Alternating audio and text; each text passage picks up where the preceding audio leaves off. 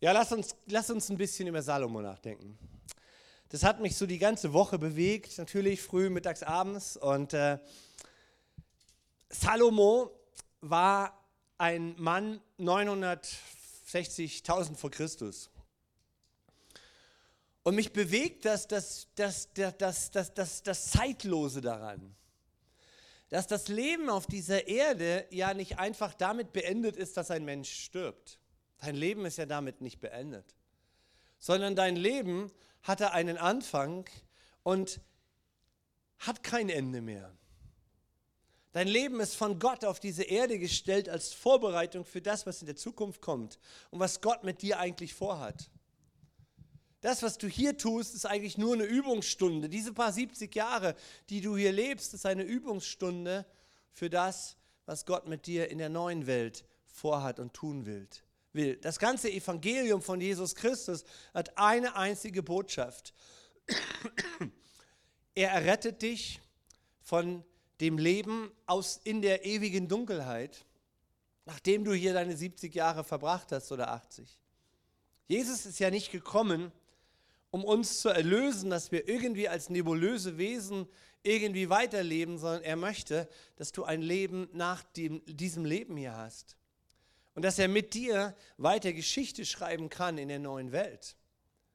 Und Salomo war so ein, ein krasser Bursche, dass er zu seiner Zeit, weit vor dem Kommen von Jesus, diesen Tempel gebaut hat. Diese unglaubliche Stätte der Gegenwart Gottes auf dieser Erde, in Israel, in Jerusalem. Ein Mann, der, mit, der so viel Weisheit hatte, so viel Erkenntnis hatte, dass er in der Lage war, Gott eine Antwort zu geben auf dieses Thema. Er ist einer, in einer, ich würde übertragen, christlichen Familie aufgewachsen, in einer sehr, sehr intensiven Patchwork-Familie aufgewachsen und hat so da dieses Erbe seines Vaters miterlebt. Er hat ja erlebt, wie sein Vater David in der Gegenwart Gottes war, ein, ein, ein, ein einzigartig. Er hat das alles erfahren, wie Gott zu ihm gesprochen hat. Und dann, dann, dann stelle ich mir so vor, wie Salomo endlose Gespräche am, am Esstisch mit seinem Vater geführt hatte oder der Vater mit ihm über diesen, das Thema, wir bauen Gott ein Haus. Gott braucht ein Haus in dieser Erde.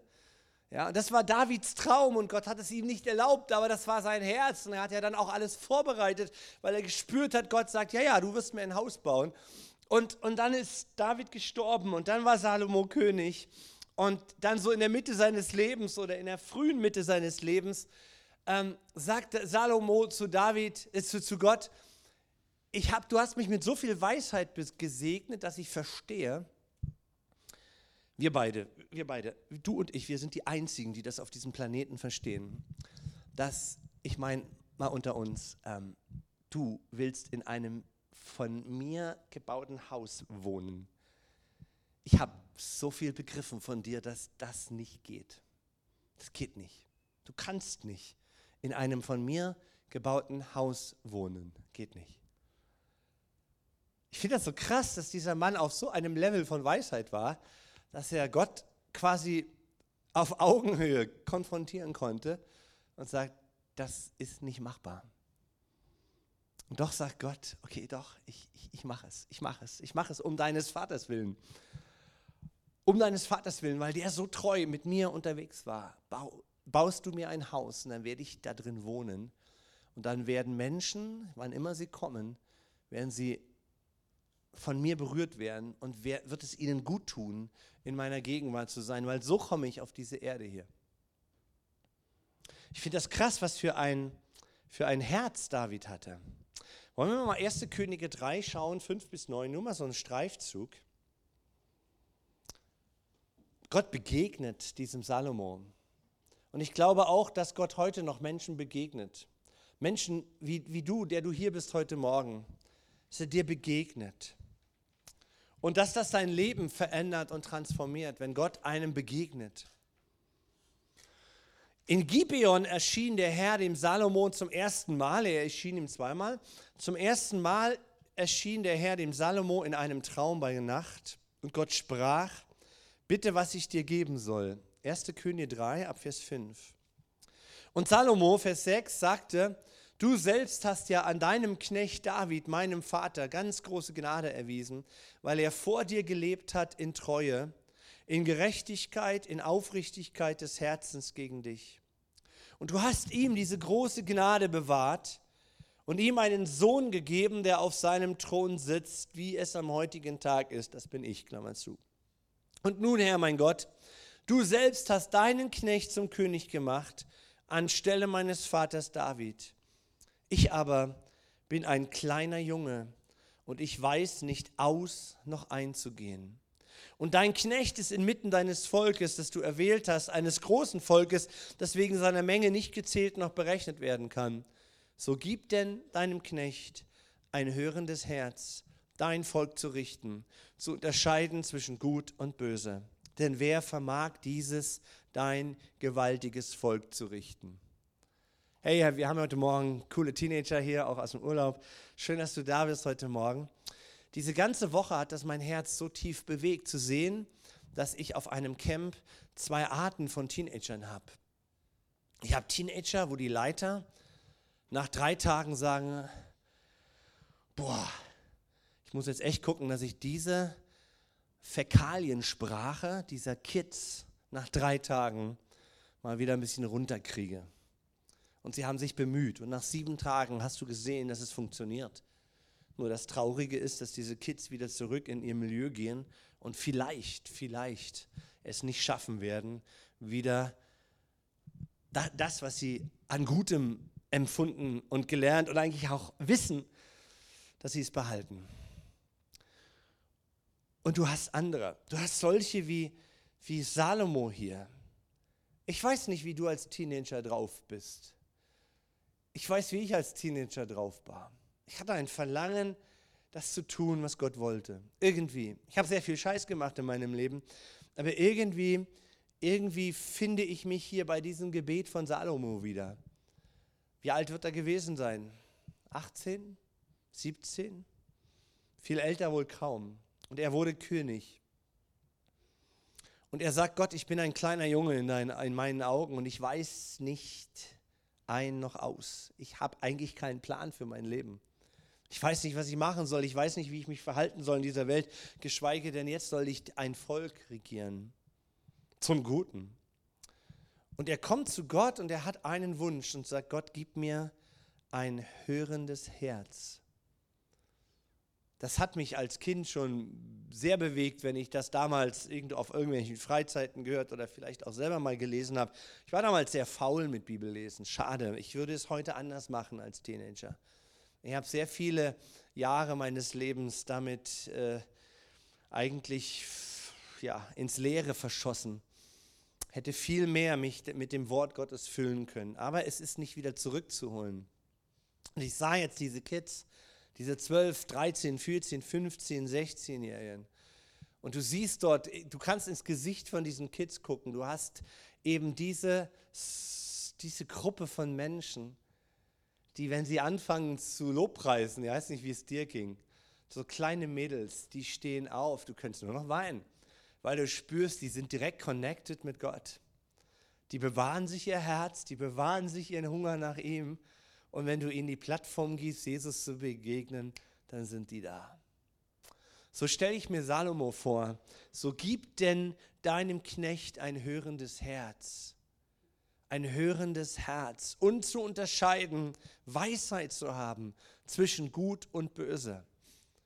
Und für mich ist dieser Satz zeitlos, timeless, zeitlos, weil auch heute stehen wir in dieser Welt, wo ich ein hörendes Herz brauche. Weil Gott spricht. Bei den ganzen Mainstreams, bei dem Ganzen, was sich verändert. Und ich möchte uns auch Mut machen, heute Morgen auch eine gewisse Entspannung zu leben als Christen. Dass wir nicht irre werden bei all den, all den, jetzt, jetzt ist das Klima wieder und die Hitze und, und, und nächstes Jahr, es, geht, es wird nicht wieder aufhören, glaube ich. Und ich, ich lade dich ein, dass du in so eine tiefen Entspannung kommst, wenn du wirklich Jesus gehörst, dass du deinen Gott seine Arbeit mit dieser Welt machen lässt. Lass ihn seine Arbeit mit dieser Welt machen. Die Dinge, die auf dieser Erde passieren, passieren nicht zufällig, sondern Gott ist dabei, seine Endgeschichte zu schreiben mit dieser Welt. Und lass ihn es tun. Geh, grätsch nicht dazwischen mit Gebeten, die nicht von ihm kommen. Das ist so Wunschdenken, christliches Wunschdenken. Ach Jesus, wir möchten doch Weltfrieden. Lass es bleiben. Such ein hörendes Herz in dieser Zeit, dass der Herr zu dir individuell sprechen kann, dich führt, dich, wie wir es gesungen haben hier, das vorletzte Lied war so Hammer, ja. Äh, Gott, Gott, Gott, Gott, bring mich zur Ruhe. Bring mich in, in, diesem, in, dieser, in dieser tobenden Welt, bring mich, gib mir ein friedevolles, hörendes Herz, um dass ich unterscheiden kann zwischen Gut und Böse. Und dass ich dafür stehe, für das Gute und gegen das Böse. Wir sind nicht gegen Menschen, sondern wir sind gegen das Böse, was durch Menschen getan wird, oder? Ähm, und diese Leute sind auch hier in unserer Gemeinde, auch hier heute Morgen. Vielleicht sind es alle, ja, dass du so eine Sehnsucht danach hast. Und dieses Gebet ist so richtig und so gut. Gott gibt mir ein hörendes Herz. Und ich möchte nicht aufhören, wenn ich älter werde, dieses Gebet zu beten. Gott gibt mir ein hörendes Gebet, äh, ein hörendes Herz. Vers 10, die Antwort von Gott. Und das Wort war gut in den Augen des Herrn, dass Salomo um diese Sache gebetet hatte.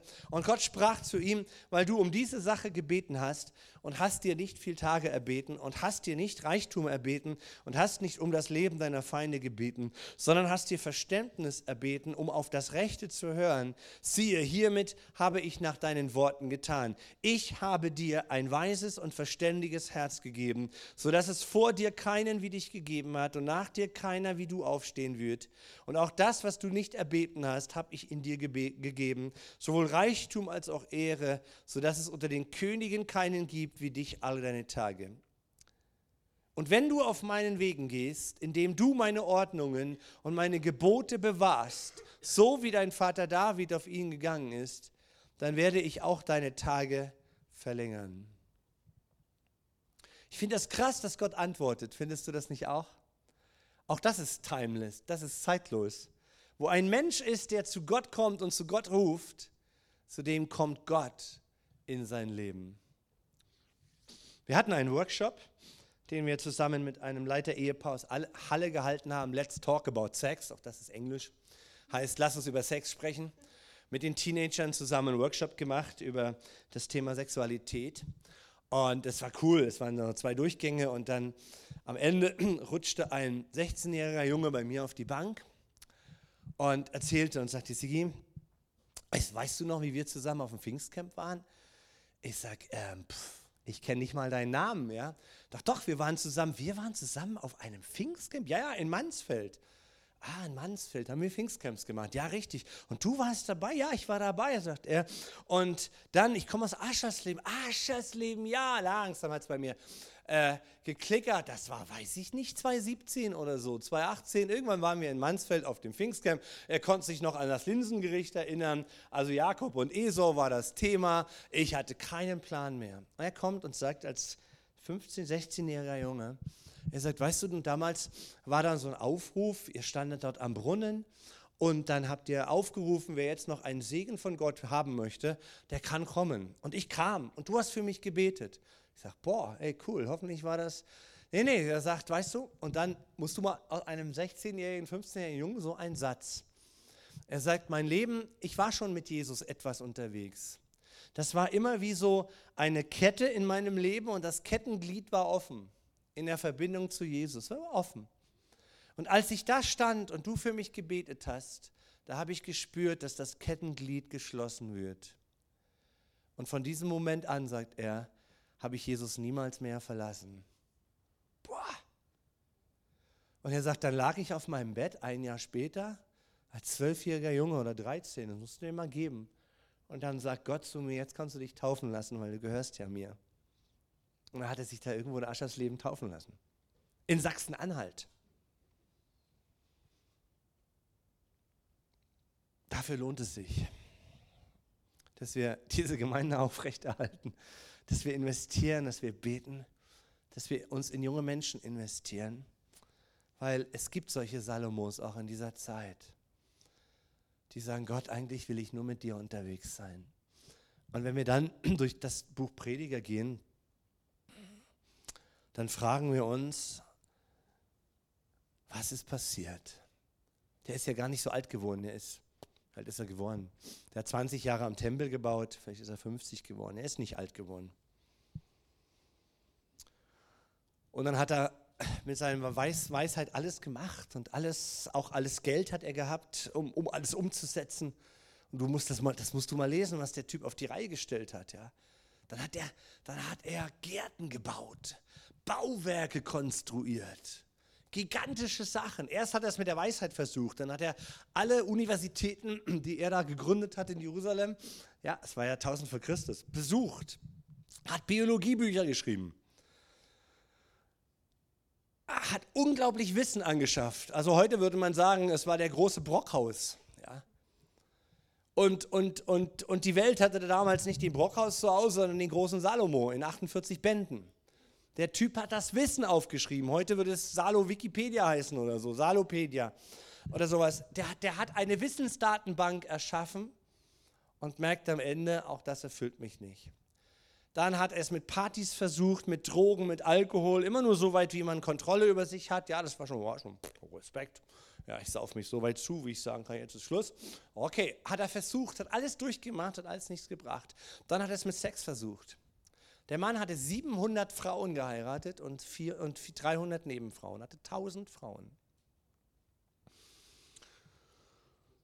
Die hat er gut behandelt und hat festgestellt, am Ende seines Lebens einen Mann fand ich, das verstehen wir ja heute im, im, im Genderalter, einen Mann fand ich unter 1000. Den, mit dem hätte ich mein Leben verbringen können, aber eine Frau habe ich nie gefunden. Boah. Das ist das Leben unter dieser Sonne. Wir probieren, wir können auch viel probieren und, und Gott lässt es zu, dass du probierst. Nur er hat ja die Konsequenzen getragen und nebenbei war er wieder voll auf der Höhe mit Jesus unterwegs, hat dann diesen Tempel gebaut wo die Gegenwart Gottes kam. Er wollte einfach herausfinden, was mich erfüllt. Und Gott hat hier diesen Zusatz gegeben, eben, ja, ich gebe dir Weisheit. Und es ist schön, Salomo, wenn du ein Herz hast, was mich sucht. Aber dann eben dieser Vers 14. Wenn du auf meinen Wegen gehst, indem du meine Ordnungen und meine Gebote bewahrst, so wie dein Vater David auf ihn gegangen ist, dann werden deine Tage lange sein. Und das hat der Junge eben bewusst in seiner Lebensentscheidung anders für sich entschieden. Dadurch, dass er so frauenaffin war, hat er eben diese ganzen schönen Ausländer, ja. Ich höre das auch in, in, in meinem Umfeld immer mal wieder, ja. So, wenn so Iraner zu uns kommen, so, dann sagt meine Frau, was sind das für schöne Mädels, ja. Ist jetzt nicht unbedingt, dass ich jetzt äh, ich habe dieses Gen nicht wie Salomo, ja, dass ich gleich sage, okay, ich würde euch auch noch eine, eine, eine Iranerin, äh, ne, ne, so sind wir ja nicht unterwegs, aber wir stellen fest, boah, ja, ausländische Frauen sind schon schick, ja. So eine Türkin oder so, ja, hat was, ne? Und wahrscheinlich war das damals ja auch so. Und dann hat er die ägyptische Königin geheiratet. Gut, das war so eher mehr politisch da. Aber der hat die schönsten Frauen aus der Welt geholt. Der hat sie gekauft. Und sie haben sich wohlgefühlt. Natürlich hat er ihnen alles geboten. Aber mit diesen Frauen hat er ihnen auch erlaubt, da macht man ja heute auch so, oder? Wir sprechen von Toleranz. Also ich bitte dich, also wenn jemand buddhistisch drauf ist und ich liebe sie, naja, dann heirate ich sie. Wird schon nicht so schlimm werden. Dann soll sie da so ihren kleinen Räucheraltar in den Garten stellen und dann kann sie ja auch immer hingehen, ist doch in Ordnung. Und wir kriegen das Leben schon gemeinsam hin. So sind wir ja heute auch drauf, oder? Ehrlich. Also die, die Gesellschaft fördert das. Wir wollen das immer mehr, die Toleranz. Also ja, wenn ich dich mag und und du hast eben so, so ein Spleen da, naja, dann bau deinen Buddha da im Garten. Räucherstäbchen, ja, kriegen wir ja hier auch überall zu kaufen. Und, da, und, und das hat Salomo den Rest seines Lebens praktiziert. Aber damals war es eben noch, noch bewusster und noch deutlicher, dass die Frauen überzeugt waren, dass ihre Götter dieser Welt, wo immer sie herkamen, eben ganz wichtig waren für ihr Leben. Und dann hat er, musste er ihnen erlauben, dass sie in Israel diese ganzen Altäre dort aufgebaut haben. Und dann gab es harmlosere Götter, damit konnte er auch noch umgehen. Dann gab es diesen Moloch, Da haben dann Frauen, die schwanger wurden und Kinder geboren haben, haben dann die Kinder diesen Moloch geopfert, indem sie ihre Babys verbrannt haben. Und das war einfach mindestens das, eigentlich alles. Der gesamte Götzendienst ist Gott zu viel. Das, das, das passt nicht zusammen.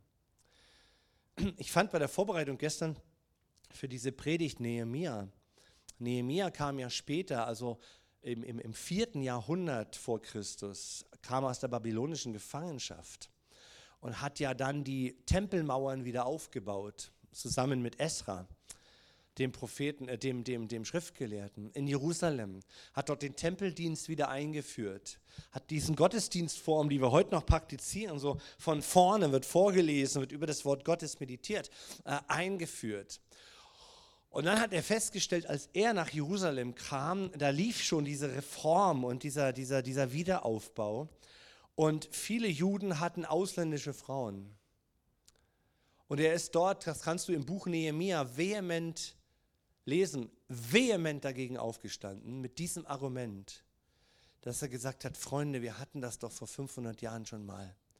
Da hat Salomo uns das Ende vorbereitet von Israel indem er diese ganzen Götter erlaubt hat, im Land zu sein. Und dann hat er ganz krass gesagt, so jeder, der in Jerusalem und Israel als Jude lebt, was, wenn du eine ausländische Frau hast, scheißegal, treib sie wieder nach draußen. Löst deine Ehe auf. Das hat er hingekriegt, das hat er gefordert.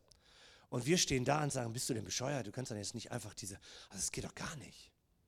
Ja, heute ein Pastor, der kann doch nicht sagen, ja, willst du Christ sein? Und, und, und, du, willst nicht christlichen Mann? Du kommst hier nicht in die Gemeinde. Das, das ist nicht mehr vorstellbar. Aber dieses, die, dieses Thema war für Israel so existenziell, weil es genau das passierte, was Gott gesagt hat. Ja? Israel, ihr werdet dem Erdboden gleichgemacht. Und Nehemiah war die nächste Generation, die gesagt hat, okay, wir bauen es wieder auf. Ja, sind wir denn doof? Wir machen den gleichen Fehler. Und diese Botschaft ist zeitlos, ist timeless. Wo immer du heute mit deiner Meinung, deiner Weltanschauung gegen das Wort Gottes stößt, haben wir die gleiche Situation.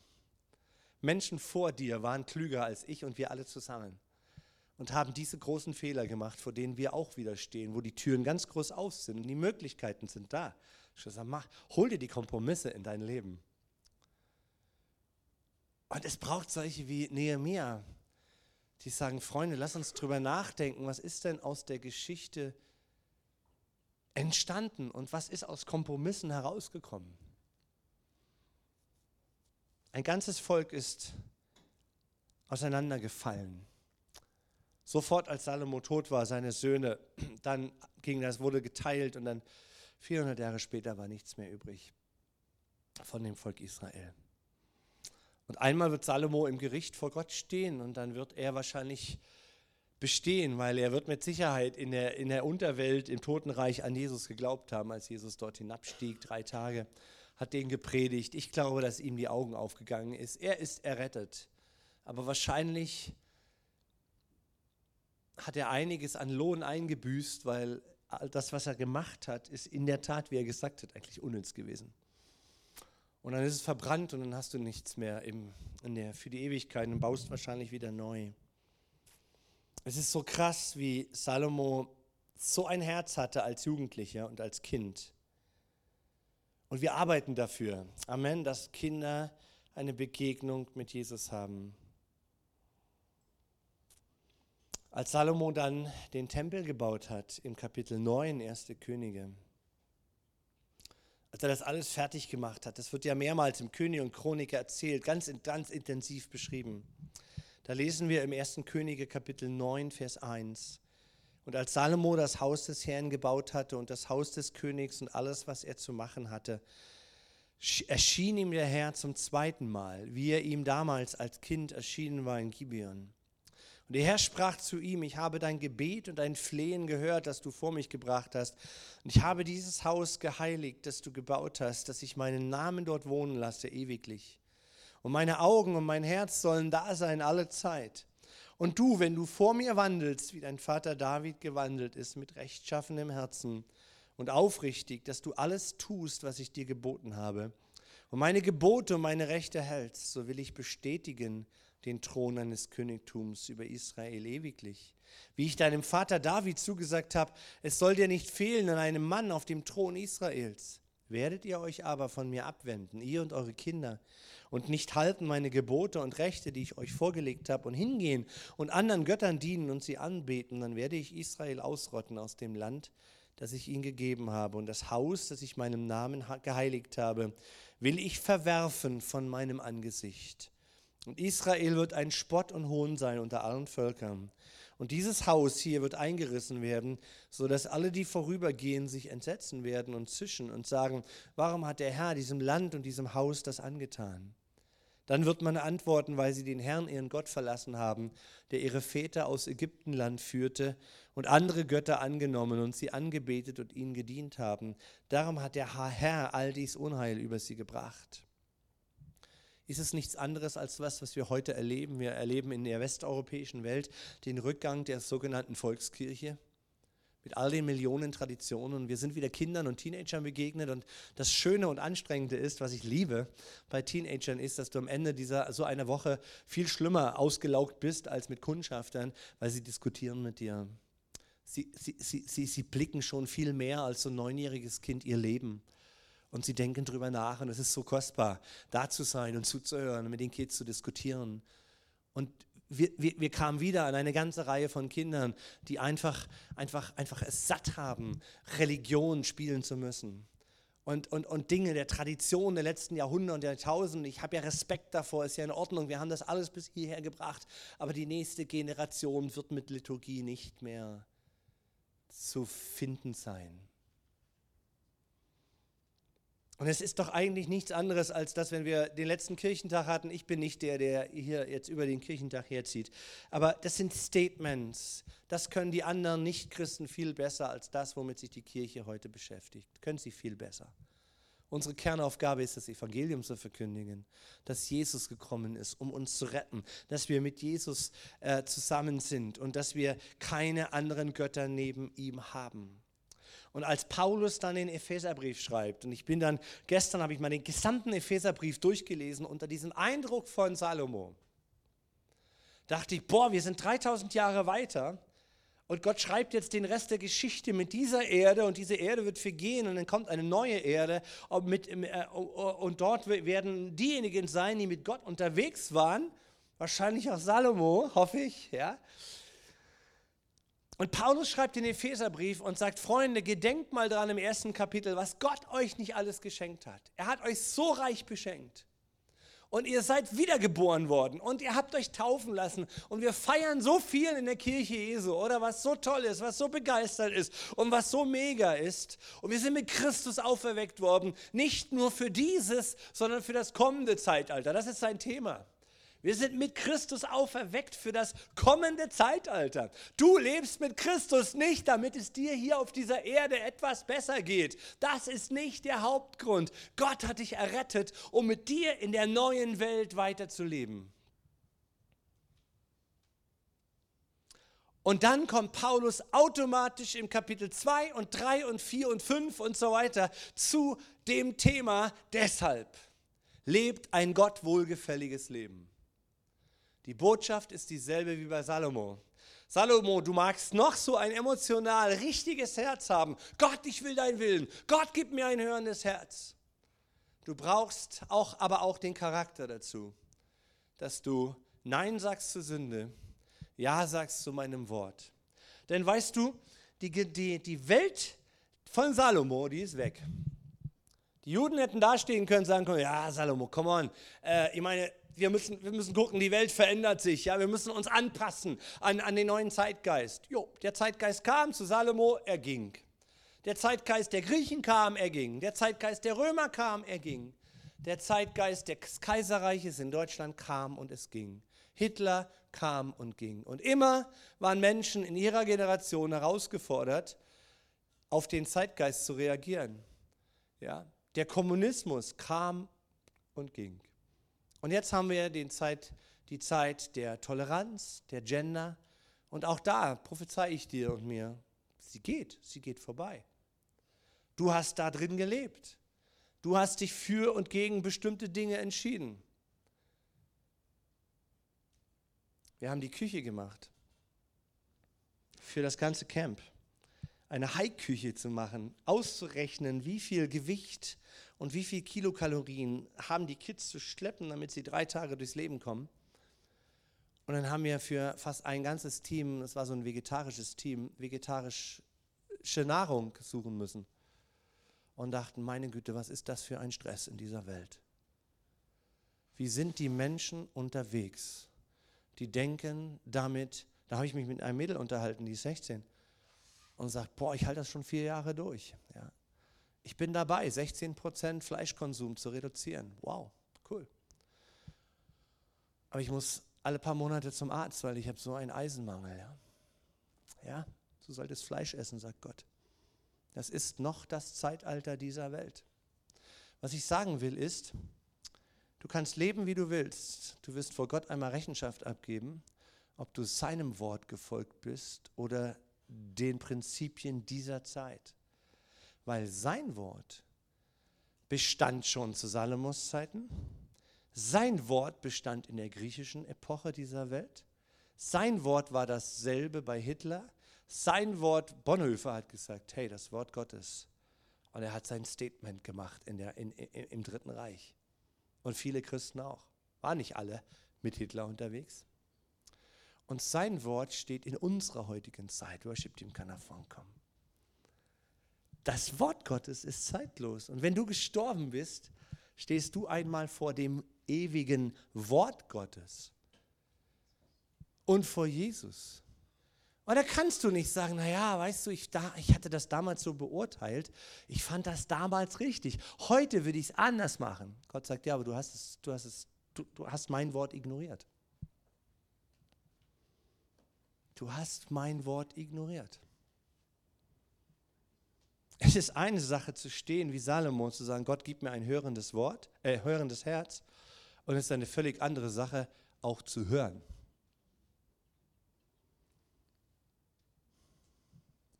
Ich las gestern Abend diese Stellen über die Ewigkeit mit dem Feuer und so. Und da heißt es, Gott wird alle Heuchler zur Seite tun. Und ich so, Gott, lass mich kein Heuchler sein. Ja, es geht nicht darum zu sagen, Gott, ich gib mir ein hörendes Herz, sondern es geht darum, dass ich ein hörendes Herz lebe.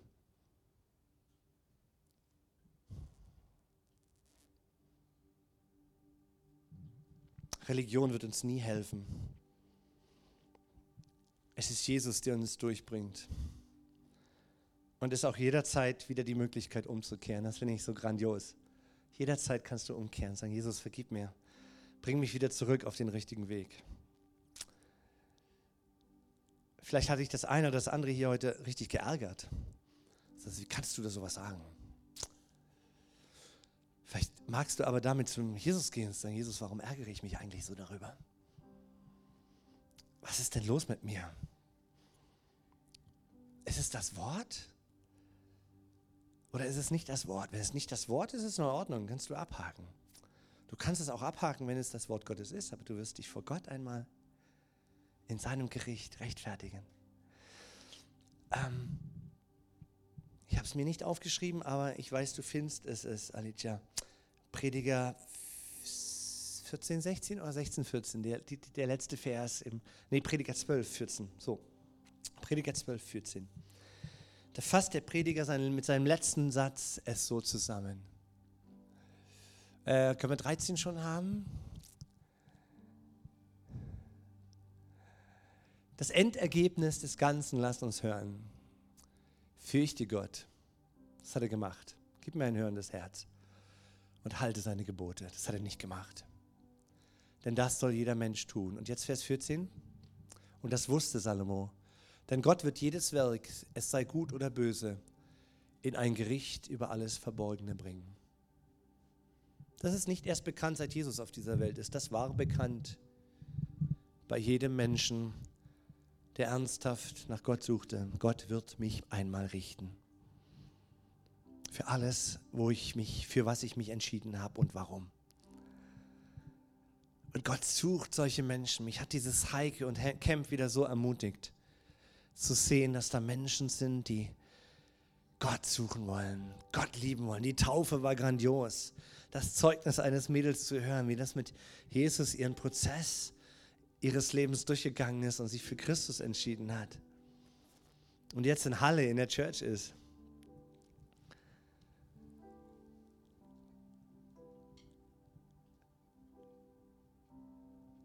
Jesus gibt uns heute Morgen wieder die Gelegenheit, einfach, ich mache hier keinen großen Aufruf, still zu reagieren. Ob auch du jetzt an deinem Moment heute in deinem Leben, ob du vielleicht sind wir sind ja alle schon älter geworden, ja, seit gestern. Egal, wo wir stehen auf unserer Lebenszeitleiste, es bleiben immer wieder diese zwei Herausforderungen. Fürchtest du Gott? Das heißt, ist da etwas in dir, was sein Gebot und seine Worte halten möchte?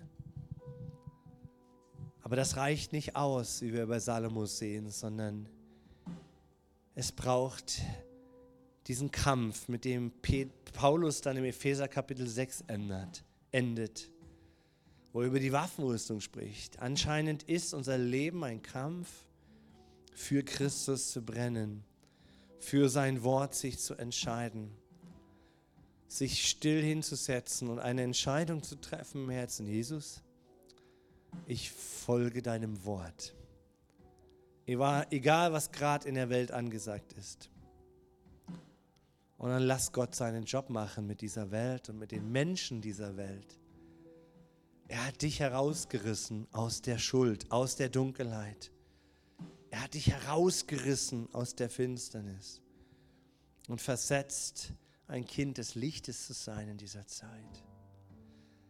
Heiliger Geist, ich bete, dass du über uns kommst und dass du uns als die Nachfolger von Jesus diese Dringlichkeit ans Herz legst, dir zu folgen, auf dich mehr zu hören als auf Menschen, Gott mehr zu gehorchen als Menschen. Und mach du uns allen heute Morgen, Teenagern, Jugendlichen, wie den Ältesten hier in der Gemeinde, mach uns allen das deutlich, was das heißt, in dieser Zeit auf dich zu hören. Zeig uns Hauptschauplätze unseres Lebens, wo es bedeutsam ist, welche Entscheidungen wir treffen. Zeig uns Nebenschauplätze unseres Lebens, wo wir uns manchmal so bekriegen, aber die Dinge sind gar nicht wesentlich und gar nicht relevant für eine gute Zukunft und für einen Lohn im Himmel. Gib uns den Heiligen Geist, Vater, zu unterscheiden, was gut und böse ist. Die Gabe der Unterscheidung der Geister. Dass wir in unserem Lebensalltag, an unseren eigenen Reaktionen auch mal merken, wo wir stehen. Und dass wir uns besinnen, umdenken können, reflexionsbereit werden. Weil du hast eine Zukunft mit uns und Salomo gemeinsam. Wir werden einmal in der neuen Welt zusammen leben. Und du bereitest uns vor, in dieser dich mehr zu kennen. Und das bete ich in diesen Sommerzeiten, dass wir dich mehr kennen, dir mehr folgen, dir mehr Raum geben in unserem Leben, in Jesu Namen. Amen.